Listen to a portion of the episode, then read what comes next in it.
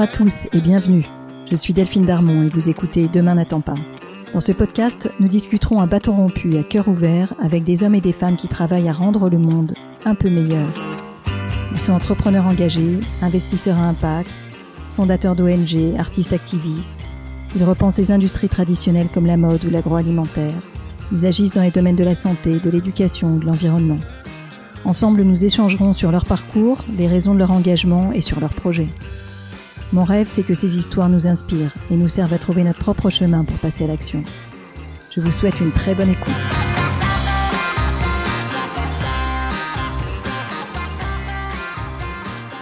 Bonjour à tous. Je reçois aujourd'hui Virginie Calmiels. Virginie, c'est une des rares femmes à être passée dans des postes de direction dans le privé et dans le public avec une carrière stellaire des deux côtés du miroir. Après avoir été directrice générale adjointe de Canal+, patronne de la société de production Endemol France, puis Endemol Monde, présidente du conseil de surveillance de Disney Paris, Virginie est ensuite passée dans le public auprès d'Alain Juppé, où elle est devenue première adjointe à la mairie de Bordeaux et vice-présidente de la métropole bordelaise. Elle a même été pour un temps vice-présidente du Parti Les Républicains. Ce parcours est en soi remarquable et engagé, mais ce qui m'intéresse aujourd'hui, et la raison pour laquelle je suis heureuse de l'accueillir, c'est l'école que Virginie a fondée, Futurae une école qui bouleverse tous les codes et toutes les habitudes des formations françaises. Vous allez le voir, elle a mis toute son intelligence, son énergie et son réseau au service de cette école qui a vocation à former ceux qui auraient été très probablement laissés de côté par le système français. Futurae leur donne des formations dans lesquelles ils peuvent s'épanouir, trouver leur vocation et, last but not least, trouver un job à la sortie. Je laisse la parole à Virginie pour une discussion sans langue de bois. Chère Virginie, tout d'abord un immense merci d'avoir accepté mon invitation à venir parler sur Demain n'attend pas, le podcast qui donne la parole à des personnes d'action qui adressent un problème essentiel dans nos sociétés et ont un impact positif. Virginie, je vous ai entendu parler de votre nouvelle école Futurae consacrée aux industries créatives et au marketing digital il y a quelques semaines et j'ai été subjuguée. J'ai trouvé absolument passionnant d'entendre votre approche, vos solutions pour repenser la formation des jeunes qui beaucoup arrivent sur le marché de l'emploi avec des formations sans débouché et viennent grossir les rangs des chômeurs. Comme vous nous l'avez rappelé à cette occasion, on a près d'un jeune sur quatre qui est aujourd'hui au chômage de façon presque structurelle et on voit bien qu'il y a un problème à régler de ce côté-là.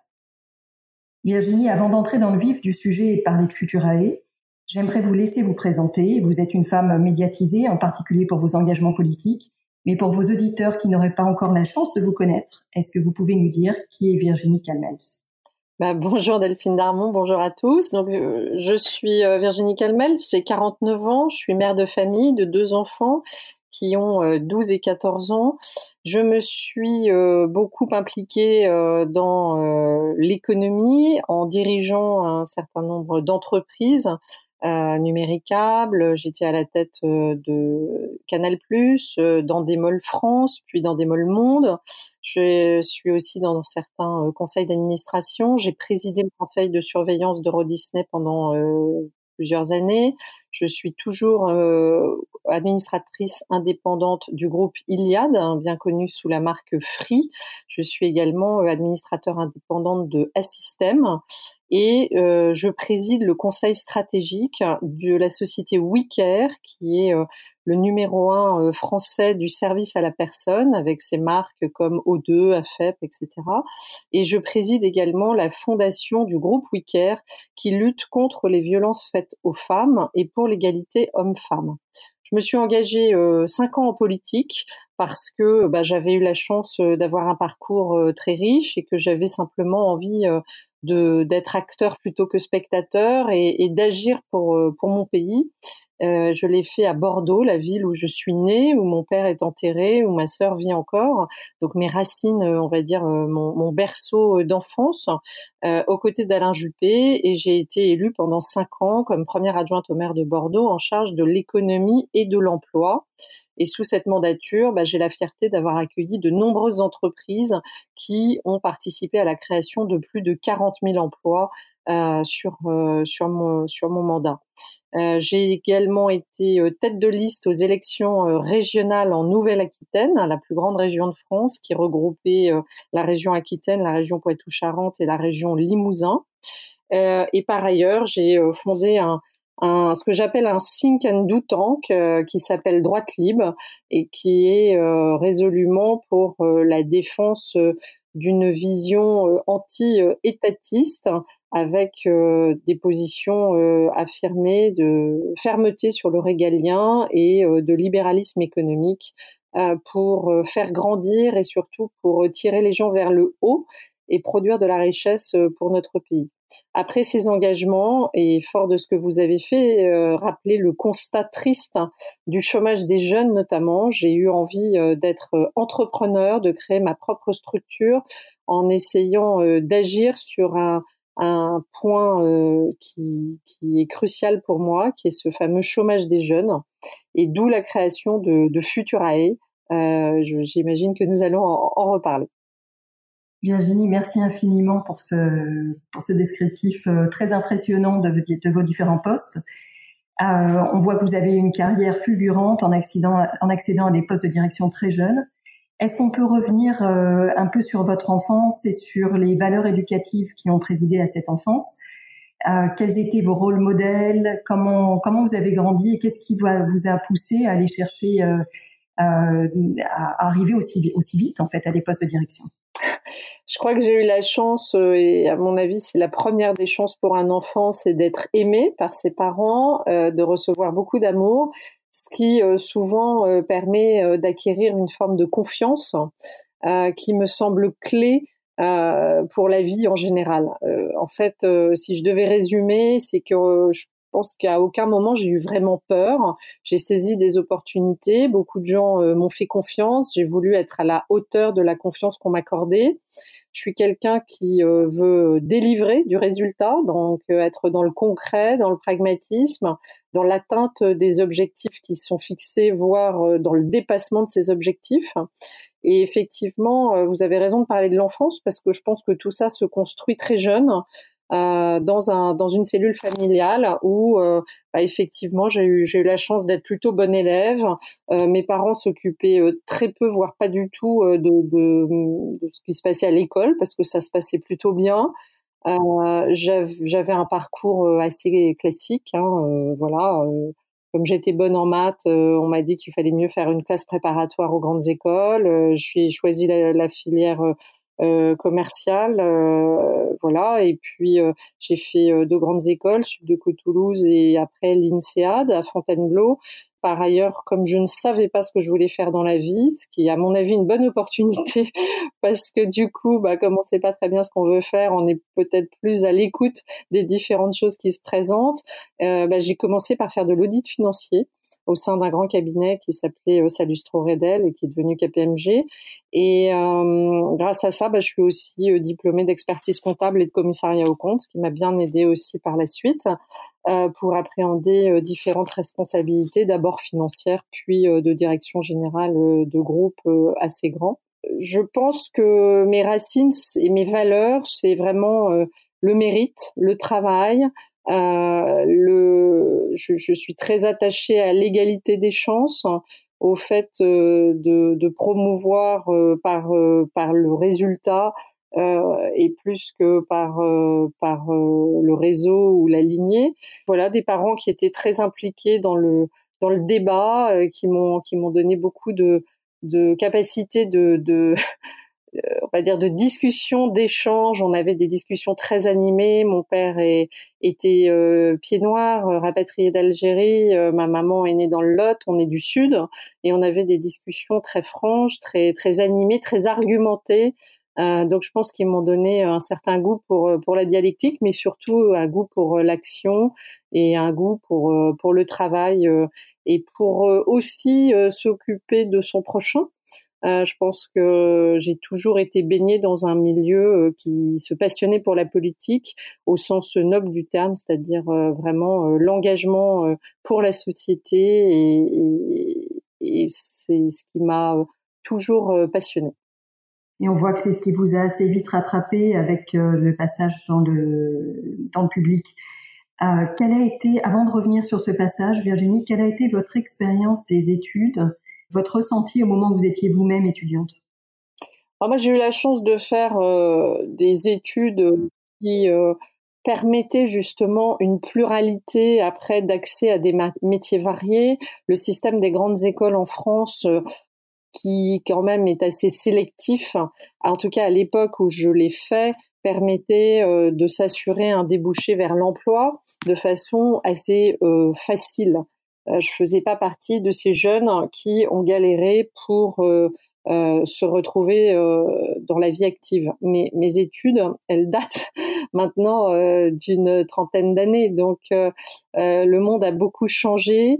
Euh, et c'est aussi ça qui a qui, qui, qui m'a fait euh, me diriger vers cette création d'écoles euh, supérieures, c'est que au fond, on est dans un système qui permet, et notamment à ceux qui ont accès aux grandes écoles, de s'assurer un avenir, mais on laisse parfois sur le bord du chemin beaucoup de gens qui ont euh, d'incroyables talents, qui ont une capacité à euh, aujourd'hui acquérir rapidement une formation professionnalisante et qui seront demain d'excellents euh, collaborateurs dans des entreprises, voire euh, eux-mêmes des, futurs chefs d'entreprise.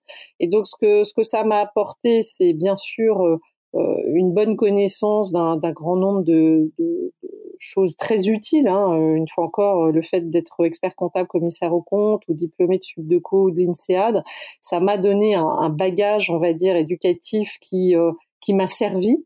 C'est quand même la, la, chance des grandes écoles de commerce, c'est qu'elles sont connectées à l'entreprise, que j'ai fait plusieurs stages en entreprise, qu'il y a beaucoup de projets et que globalement l'enseignement euh, est assez tourné vers l'entreprise. Néanmoins, une fois encore, euh, il ne parle qu'à un tout petit nombre d'étudiants. Et moi, ce qui m'a intéressé avec Futurae, c'est d'aller chercher des étudiants qui sont pas forcément les premiers de classe, qui sont pas forcément ceux qui sont sélectionnés avec mention très bien pour aller en grandes écoles.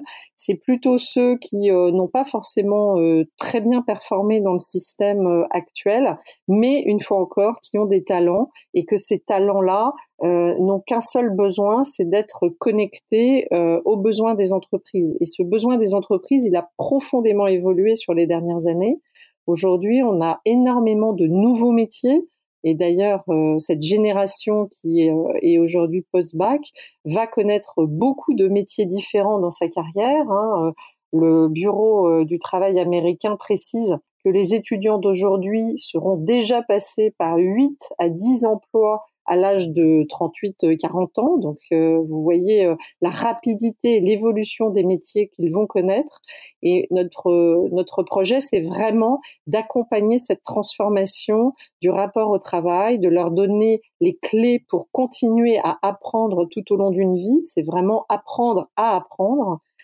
avoir l'agilité pour cela mais surtout se former aux métiers qui sont aujourd'hui en tension parce que les entreprises ne trouvent pas ce type de formation, ne trouvent pas ces, personnes formées à ces métiers-là. Et on sait que ce sont des métiers d'avenir parce que ce sont des métiers du digital, parce que ce sont aujourd'hui des métiers sur lesquels il y a le plus d'embauches.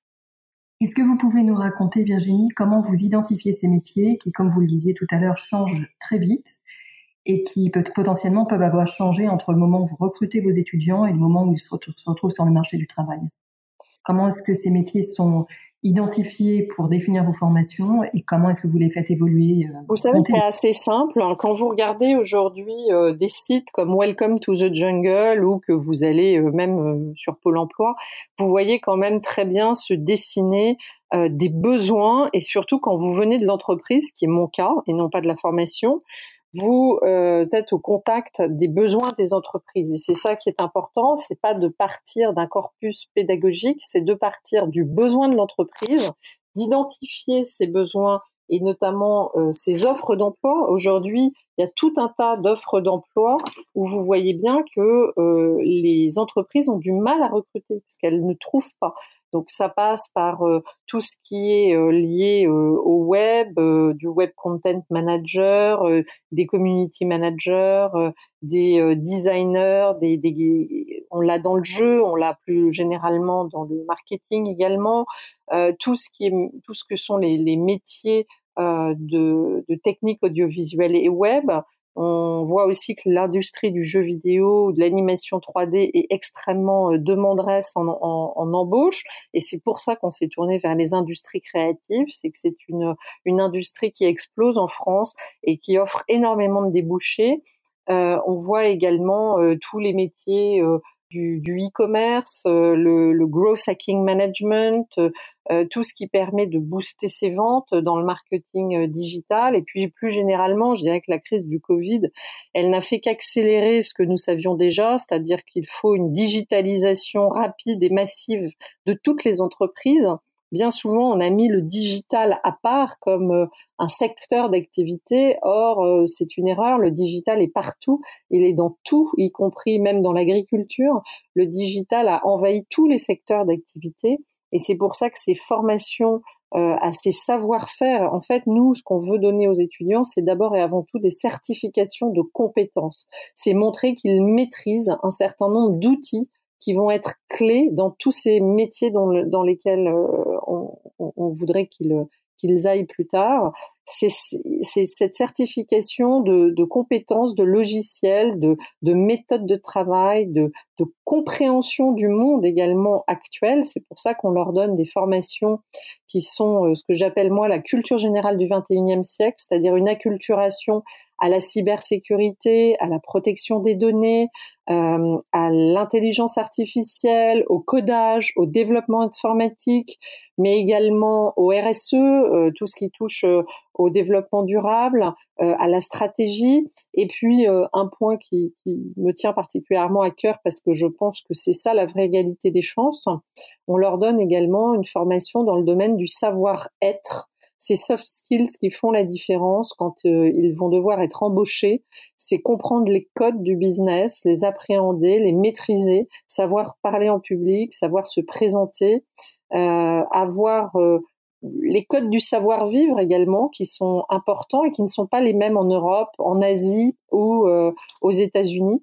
Donc c'est leur donner toute cette formation qui va leur permettre demain d'évoluer dans ce monde qui est un monde euh, profondément digital et sur lequel euh, euh, ils auront le bagage nécessaire pour être d'excellents techniciens, voire des spécialistes dans certains domaines, voire des experts pour ceux qui ont choisi de faire des, masters.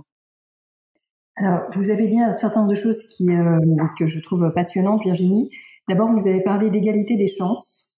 Et j'aimerais bien qu'on revienne là-dessus. Euh, est-ce que vous pouvez me, me, me, parler du profil type de la personne que vous recrutez? Et comment est-ce que vous avez adapté vos méthodes de recrutement pour aller les chercher?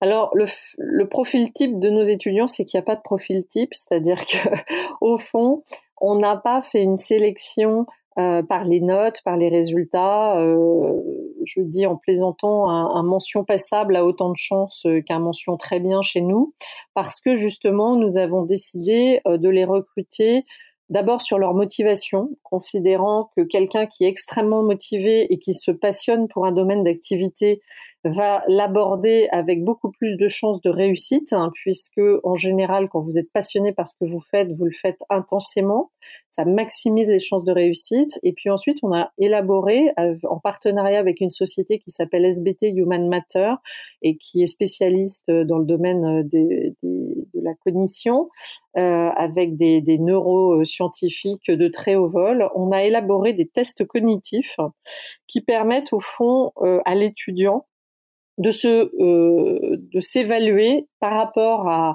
aux autres étudiants et surtout euh, de euh, montrer au fond quels sont ses points forts. Nous, on part du principe, euh, peut-être euh, de façon un peu différente du système pédagogique classique, où on veut toujours vous faire travailler vos points faibles. On part du principe que comme ils sont post-bac, maintenant on va s'intéresser euh, d'abord et avant tout à leurs points forts et maximiser leurs chances de réussite en développant leur potentiel sur leurs points forts. Et si je prends un étudiant, par exemple, qui veut aller dans le jeu vidéo, parce qu'il a, il a cette appétence naturelle, et souvent d'ailleurs, il s'est déjà auto-formé et il arrive avec un très bon euh, niveau euh, de connaissance, ce qui va nous intéresser, c'est que dans le jeu vidéo, il y a tout un tas de métiers différents.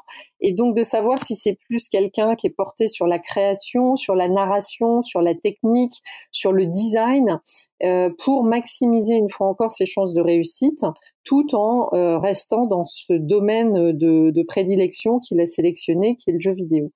Donc ces tests cognitifs euh, s'adressent à tous et ce qui est intéressant, c'est de voir qu'aujourd'hui, de plus en plus d'entreprises recrutent également comme ça. Un président d'une belle entreprise dans, dans, le domaine du jeu vidéo me disait qu'ils avaient eux-mêmes élaboré leurs propres tests cognitifs à destination euh, des gens qu'ils voulaient recruter et que parfois quelqu'un qui n'avait pas le baccalauréat avait des meilleurs résultats que quelqu'un qui sortait euh, de centrale. Ce qui ne veut pas dire qu'il n'allait pas embaucher les deux d'ailleurs, mais euh, pour euh, des postes différents et des évolutions après dans l'entreprise bien différents. Mais c'est intéressant de voir ce qu'on n'aurait peut-être pas dit il y a quelques années, qu'au fond, des personnes qui n'ont pas un, un niveau d'études ultra sophistiqué vont pour autant pouvoir parfaitement s'insérer euh, dans des entreprises si tenté qu'on leur offre la formation adéquate qui va leur permettre, une fois encore, de cocher des cases de compétences qui sont aujourd'hui euh, extrêmement nécessaires. Et donc, pour l'égalité des chances, ça, c'est un point qui me semble important. Deuxième point important pour l'égalité des chances, c'est l'accès à un réseau. Moi, je reste convaincue que ce qui peut faire euh, la différence, quand vous euh, êtes fils d'agriculteur de, la Creuse, ça peut être plus compliqué pour vous d'obtenir un stage ou de connaître tout simplement euh, des grands acteurs euh, du monde euh, de l'animation 3D ou du jeu vidéo ou de l'audiovisuel, etc. Donc l'objectif de l'école, c'est de les mettre en relation avec des dirigeants qui sont tous des numéros un de leur entreprise, qui sont inspirants, qui euh, vont leur donner des envies, qui vont leur expliquer un parcours, qui vont euh, leur permettre de se projeter dans un avenir et de se dire tiens est-ce que c'est dans telle entreprise que j'ai envie d'aller travailler ou dans telle autre? Donc de mieux définir leurs envies mais également de se forger un réseau. Parce que comme euh, l'école a résolument décidé de, de, faire des petites classes avec un petit nombre d'étudiants, bah, c'est très personnalisé comme euh, contact et donc ça va leur permettre de se faire repérer aussi par ces dirigeants ou par les intervenants qui viennent des entreprises. Nous n'avons que des intervenants professionnels. Pour certains d'entre eux, ils sont des recruteurs potentiels demain. Et si euh, durant la, la formation qu'ils dispensent, durant euh, un module de 20 ou 30 heures de cours, ils voient euh, des étudiants particulièrement motivés, particulièrement prêts en fait à s'insérer dans leur entreprise, ben là encore, on maximise leurs chances de recrutement demain. Donc pour moi, c'est aussi ça l'égalité des chances. Et la troisième euh, voie de l'égalité des chances, c'est ce que je vous disais, c'est ce module du savoir-être pour essayer de, compenser euh, parfois des lacunes hein, qui sont simplement liées au fait que euh, ces étudiants n'ont pour beaucoup d'entre eux jamais encore connu vraiment le monde de l'entreprise.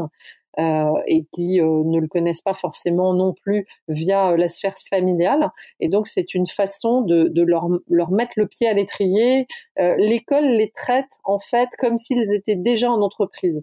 Tout ce que nous faisons dans la méthodologie de pédagogie, le mode projet, le, le fait de travailler en groupe, d'être directement connecté à l'entreprise via des études de cas qui nous viennent directement des entreprises partenaires, pour lesquels nous avons euh, les CEO qui interviennent et pour lesquels nous avons des, des intervenants euh, professionnels, eh bien tout ça les met directement en fait en prise avec le réel et on leur demande de se comporter déjà comme s'ils étaient en entreprise. C'est comme un, un, un prestage si vous voulez pour nos étudiants pour qu'ils soient totalement prêts du jour au lendemain à intégrer une entreprise et à être immédiatement opérationnels le monde va vite, il va de plus en plus vite, et les entreprises auront plus le temps de euh, former euh, des, jeunes, euh, certes diplômés, mais si leur diplôme est trop éloigné de leur job concret et attendu, ça prend du temps, il faut les former en interne, et nous, nous voulons directement proposer des étudiants, je dirais, prêts à l'emploi on voit que vous travaillez cette égalité des chances sous tous ces aspects. Par le recrutement, vous en avez parlé, le réseau et le savoir-être, donc c'est très complet. Est-ce que vous allez proposer des solutions pour pouvoir euh, donner, pour, que le coût de l'école ne soit pas un frein à, l'entrée euh, d'étudiants euh, dont, les, revenus du foyer ne seraient pas suffisants? À l'image de ce qu'on peut voir par exemple à Sciences Po où euh, les tarifs sont dégressifs selon les revenus du foyer, ou en proposant des systèmes d'alternance en entreprise qui permettraient de couvrir les frais de scolarité ou autre chose encore. afin que cette égalité des chances soit absolument complète. Vous avez raison, c'est le dernier point, c'est qu'effectivement, il ne faut pas qu'il y ait une barrière à l'entrée liée au financement de sa scolarité. Pour ça, on a fait des partenariats avec des banques et, que, on voit qu'il est très facile pour un étudiant d'obtenir un prêt étudiant. Euh, D'abord, on a, on a, en termes de tarifs, on n'a pas de dégressivité de tarifs, mais on s'est mis euh, dans la fourchette basse euh, des écoles privées, justement pour que ce ne soit pas un, un frein. Et ensuite, on a énormément d'étudiants qui ont un prêt étudiant. Là encore, quand vous avez une formation qui est résolument tournée vers l'employabilité, euh, in fine, ça représente pas grand-chose euh, en le coût de la scolarité au regard de leur première embauche et de leur premier salaire. Donc c'est ça notre objectif, c'est vraiment euh, qu'ils n'aient aucune difficulté à rembourser immédiatement ce prêt étudiant qui leur est consenti. Par ailleurs, je travaille euh, avec euh, des entreprises privées pour le financement d'une sorte de fonds de dotation qui viendrait financer des scolarités euh, de personnes qui seraient en, très euh, grande difficulté. Et enfin, on réfléchit, mais ce n'est pas encore euh, mis en application, comme ce sont des métiers qui sont extrêmement demandés parce qu'ils sont en tension aujourd'hui sur le marché, souvent les étudiants, au bout d'un ou deux ans, se voient proposer d'autres promotions euh, en dehors de l'entreprise. Et du coup, il y a une volatilité assez forte et, une mobilité euh, forte de ces postes. Et donc, on réfléchit à faire financer par certaines entreprises des formations, moyennant pour l'étudiant dont la formation aura été financée par une entreprise, le fait de lui garantir une présence de deux à trois ans dans l'entreprise qui aura financé préalablement euh, son, sa formation. Génial, Virginie, la boucle est bouclée. Euh, Virginie, vous l'avez évoqué, vous avez rassemblé autour de vous euh, tous les grands noms des médias français. Et avec, vous avez un board stratégique absolument extraordinaire qui non seulement en fait s'investit dans le board stratégique, mais s'engage à passer du temps eux-mêmes dans des masterclass, s'engage à ce que leurs équipes puissent dédier du temps en, en étant intervenants dans, dans vos cours. Euh, et là, euh, je pense qu'il faut les citer parce que, enfin, en citer quelques-uns pour qu'on voit la qualité de, les personnes qui vous entourent, c'est du, c'est Xavier Niel, c'est Véronique Morali, PDG de Webedia, c'est Arnaud Puyfontaine, euh, président du, directoire de Vivendi, c'est les patrons de Google, France, de YouTube, de Énergie et j'en passe. Comment est-ce que vous avez fait pour euh, rassembler tous ces gens-là autour de vous? Euh, Comment est-ce que vous avez réussi à les convaincre de passer du temps eux-mêmes dans, leurs emplois du temps surchargés? Alors, j'ai pas choisi euh, ce domaine d'activité par hasard. J'ai quand même passé plus de 15 ans dans, dans ce qu'on appelle les industries créatives, euh, à la tête euh, de, de Canal Plus ou, ou d'Endemol. Donc, euh, pour beaucoup d'entre eux, j'ai des liens de longue date et des liens à la fois professionnels et amicaux. Donc ça a aussi permis de, de, de, concrétiser ce, leur engagement.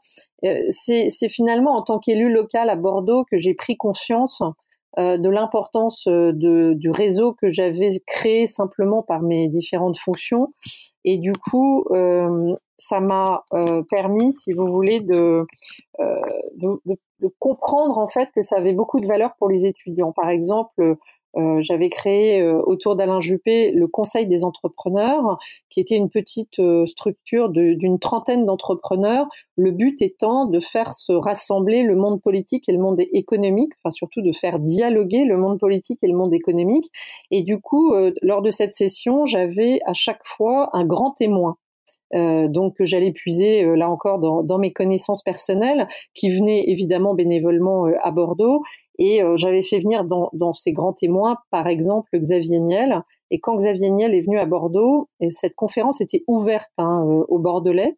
Et en fait, on a rempli le palais des congrès.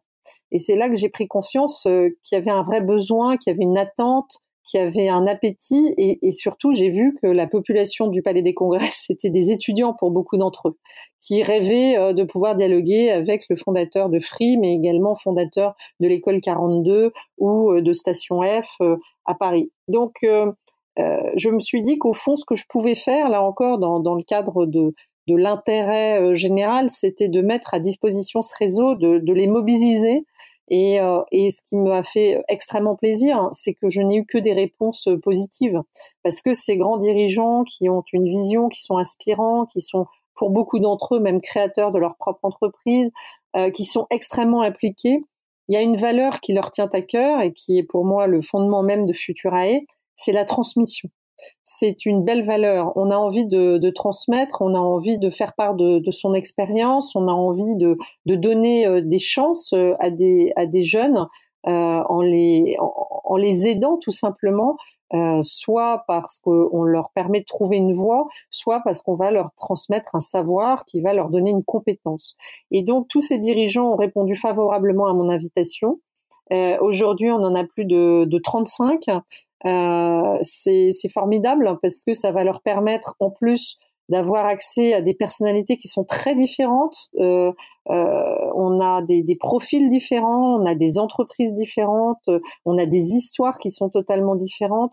Et donc, c'est cette richesse en fait de cette diversité euh, à laquelle ils vont avoir accès, qui pour nous est un point euh, extrêmement important dans leur cursus pédagogique et puis, euh, comme vous l'avez dit, ils font tous partie du, du comité stratégique de l'école parce que moi, mon objectif, c'est que cette école, elle reste totalement connectée aux besoins des entreprises. Et ces besoins des entreprises, ils évoluent. Et quand je discute avec Patrice Kane, PDG de Thales, il me dit, moi, des UI, UX designers, j'en ai besoin, j'en recherche. Si tu en formes, je les embaucherai. Ça, c'est ce qu'il me dit en 2020.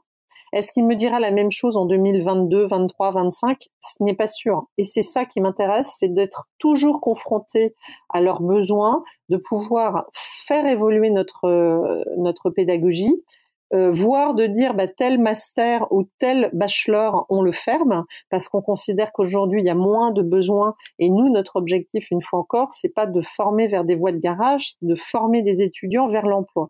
Donc, si on se rend compte que certaines filières deviennent bouchées, ou tout simplement passer de mode, eh bien notre devoir c'est de dire bah, ce, ce, ce bachelor on, on, ne le continuera pas, il y a peut-être moins de besoins sur le marché et d'ouvrir au contraire un autre bachelor euh, fort de euh, la, la, vision que ces dirigeants vont nous apporter de l'évolution même des métiers dont ils ont besoin. Donc on est vraiment connecté en permanence à leurs besoins, à leurs à leurs souhaits. quand ils me disent voilà nous on a besoin de telle catégorie de personnes, eh bien c'est c'est justement ces métiers là sur lesquels on va travailler et on va peut-être euh, se rendre compte que certaines choses qui étaient valables aujourd'hui ne seront plus valables demain. Alors on voit que vous avez tout remis en cause, vous avez tout disrupté quelque part, euh, Virginie, euh, dans ce projet. Le recrutement avec un, recrutement non pas sur le passé mais basé sur des, tests et de la gamification, la nature des enseignements avec des, thématiques qui sont définies par le marché de l'emploi et non pas par les enseignants. Euh, vous avez également redéfini la pédagogie euh, en faisant un, un, un apprentissage euh, interdisciplinaire, plus personnalisé par, ses, par les pairs autant que par les enseignants, par du projet. Est-ce que vous pouvez nous, nous, dire quelles ont été euh, vos inspirations pour ces modifications pédagogiques? Et en particulier si vous avez pris votre inspiration à l'international, avec certains pays étant peut-être plus, plus disruptifs que nous qui avons tendance à, utiliser les mêmes méthodes pédagogiques depuis euh, des générations. Et je pense aux États-Unis, à la Finlande ou à Singapour, par exemple. Oui, ben, vous, venez, parfaitement de citer euh, les sources d'inspiration qu'on peut avoir. Le Canada aussi, j'ajouterais. Euh, globalement, si vous voulez, on voit bien même les, grandes universités américaines, hein, Harvard, on voit aussi ce qui se passe au MIT. on est sur de la certification de compétences et on est de plus en plus sur la certification de compétences. Donc c'est ça qui nous a inspiré. C'est vraiment dans les thématiques qui sont les nôtres, dans nos différents bachelors, de définir cette certification de compétences qui va permettre euh, bah de, comme je le disais tout à l'heure, de cocher des cases et surtout l'avantage c'est que c'est très international. Parce que quand on est sur une certification de compétences et qu'on est en train de parler de l'acquisition d'un langage ou euh, d'un logiciel ou d'une maîtrise de savoir-faire, euh, c'est totalement international. Euh, ce qui éloigne en fait du, principe français du diplôme et de la notoriété d'une école, ce qui est le schéma très français. Donc là, on est effectivement inspiré plutôt par par l'international, tout en étant dans un modèle un peu innovant et, et où on n'a pas de comparaison euh, directe et il y a quelques écoles qui peuvent qui peuvent ressembler à, à la nôtre euh, et d'ailleurs, je, je les, je les prends pas pour des compétiteurs parce que je pense qu'il y a un tel besoin qu'au contraire, euh, je crois que c'est une, une saine émulation que des nouveaux acteurs euh, s'intéressent au monde de la formation. Et je pense que le besoin est tellement grand qu'il y a vraiment de la place pour de nombreux nouveaux acteurs, à l'instar de Futurae. Mais c'est vrai qu'on a, on, on, est plutôt dans une orientation internationale et, et, un peu plus éloigné du schéma classique à la française. Quels seraient les nouveaux acteurs que vous, que vous trouvez inspirants en France?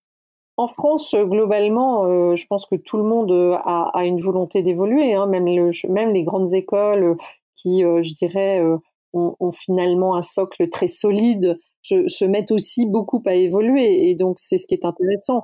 Moi, ce qui me navre, c'est que je trouve qu'en France, on n'a pas assez évolué, notamment pour les universités, pour limiter la formation à des voies de garage. Euh, je trouve ça dommage qu'on mette un numerus clausus pour des médecins euh, alors qu'on manque cruellement de médecins, euh, notamment dans certains territoires ruraux, et qu'ensuite on va aller avoir recours à, à des médecins étrangers. Euh, on limite l'accession euh, à la filière médecine par une sorte de concours, hein, parce que ça revient à ça, très sélectif, alors que probablement dans, dans ceux qui n'accéderont pas, il aurait pu y avoir d'excellents médecins. Et à contrario, euh, on met aucun numerus clausus dans des formations euh, euh, de sciences humaines, bon, je veux pas être désagréable, mais euh, des sociologues ou autres, où on sait pertinemment et d'avance, hein, c'est ça qui est, qui est, extrêmement négatif, c'est qu'on le sait déjà que c'est voué à l'échec pour une immense partie d'entre eux, simplement parce que il n'y a pas suffisamment de postes à pourvoir dans ces domaines-là. Et, euh, et, je déplore qu'au fond, on n'ait pas suffisamment évolué pour, euh, pour, pour, clarifier les formations et surtout pour ne pas prendre en formation des jeunes alors qu'on sait que malheureusement, ils retardent tout simplement de quelques années leur entrée dans le chômage. Virginie, on voit là toute la valeur de votre parcours, euh, des années que vous avez passées en entreprise et dans le, dans le public et la, votre capacité du coup à réinventer le modèle en, en, en définissant les, les, besoins de formation par, le, par les offres de postes qui, qui arriveront derrière. Qu'est-ce qui fera, selon vous, que Futurae euh, sera, que vous considérez Futurae comme un succès? Bah, d'avoir aucun chômeur. c'est vraiment pour moi, ce sera ça le, le succès numéro un, c'est que tous nos étudiants euh, puissent s'insérer sur le marché du travail très rapidement, que les entreprises qui les recrutent les considèrent parfaitement formés à leurs besoins. C'est ça pour moi les, les, le vrai succès euh, de l'école. Voilà, c'est et qui ne connaissent pas le chômage et que les entreprises nous disent bah, c'est exactement ce qu'on attendait. On a des jeunes parfaitement formés à nos attentes et qui sont totalement en capacité de prendre les postes qu'on leur propose. Donc euh, pour moi, ce sera ça euh, le succès numéro un de l'école. Et on n'en doute pas un instant. bah, infiniment. Avant de terminer, j'ai envie de vous demander qu'est-ce qui vous enthousiasme aujourd'hui? Vous êtes évidemment euh, mobilisé à 200% par Futurae si, si, vous aviez, si vous aviez ou si vous avez un peu de temps libre, quelles sont les causes qui vous mobilisent et dans lesquelles vous aimeriez vous engager? Alors je l'ai dit brièvement, mais euh, la lutte euh, contre les violences faites aux femmes, c'est une cause euh, très intéressante, très très forte. J'ai eu la chance de rencontrer des personnes incroyables qui font part de leurs témoignages. Euh, et, c'est toujours important de rappeler que, que cette cause, euh, elle est totalement transmilieu. Hein. C'est pas que les milieux défavorisés qui connaissent euh, cette, violence faite aux femmes. Donc c'est très, c'est une cause qui me tient beaucoup à cœur. Euh, l'emploi au sens large.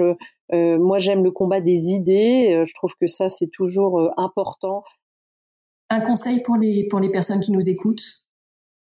Écoutez, moi, j'ai pas de conseils à donner. La seule chose, c'est que je, je, pense que il faut croire en soi. Euh, il faut se dire qu'on a beaucoup de ressources, que si on a des enfants qui sont pas forcément des têtes de classe, c'est pas pour autant qu'ils vont pas réussir une vie professionnelle passionnante, qu'ils ont euh, des métiers qui leur tendent les bras, qui vont leur permettre de ne pas connaître le chômage, de s'épanouir, de grandir en entreprise, euh, qu'ils peuvent être les, les maîtres de leur destin et qu'il faut euh, pour ça des, formations extrêmement pragmatiques. Moi, je crois que les gens qui ne sont pas très doués à l'école, c'est aussi parce que ce sont pas des gens à, à l'aise avec la théorie. En revanche, qui peuvent considérablement s'épanouir dès qu'il s'agit d'être dans la pratique, dans le concret, dans le pragmatisme, dans le faire. Et du coup, ça ouvre des possibilités euh, immenses à euh, des personnes qui auraient pu apparaître comme n'ayant pas un potentiel extraordinaire. Je pense qu'il faut lutter contre contre ces principes euh, tout faits et aller chercher dans chacun le potentiel que que chacun a parce que euh, au fond de chaque être il y a euh, il y a un potentiel. Il faut bien aller le chercher bien définir dans quel domaine bien orienter. Moi je crois que l'orientation est la clé de la réussite et, que malheureusement, euh, peut-être qu'on ne passe pas assez de temps à bien comprendre le fonctionnement d'une personne et à bien l'orienter vers euh, la voie qui va être celle de, sa compétence et de sa réussite. Virginie, merci infiniment pour ces derniers mots qui sont euh, extrêmement inspirants. On peut vous suivre, vous joindre euh, sur le site de Futurae, sur Instagram? Absolument, nous sommes sur tous les réseaux. Sinon, c'est le www.futurae.fr. Nous sommes sur Twitter, sur Facebook, sur Instagram, sur LinkedIn.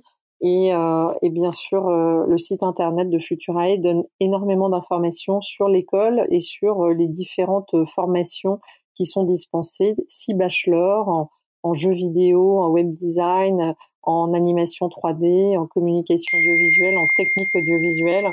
Et puis, euh, nous avons euh, également euh, des masters. tout ça est sur le site de Futurae. Merci. Merci infiniment Virginie. Longue vie à Futurae. Beaucoup de succès pour cette entreprise qui, qui est tellement nécessaire aujourd'hui dans, le, dans, dans la scène des formations françaises. Merci beaucoup à vous. Un grand merci de nous avoir écoutés jusqu'ici. J'espère que cet épisode vous a plu. N'hésitez pas à nous laisser vos commentaires ou suggestions d'invités sur Instagram.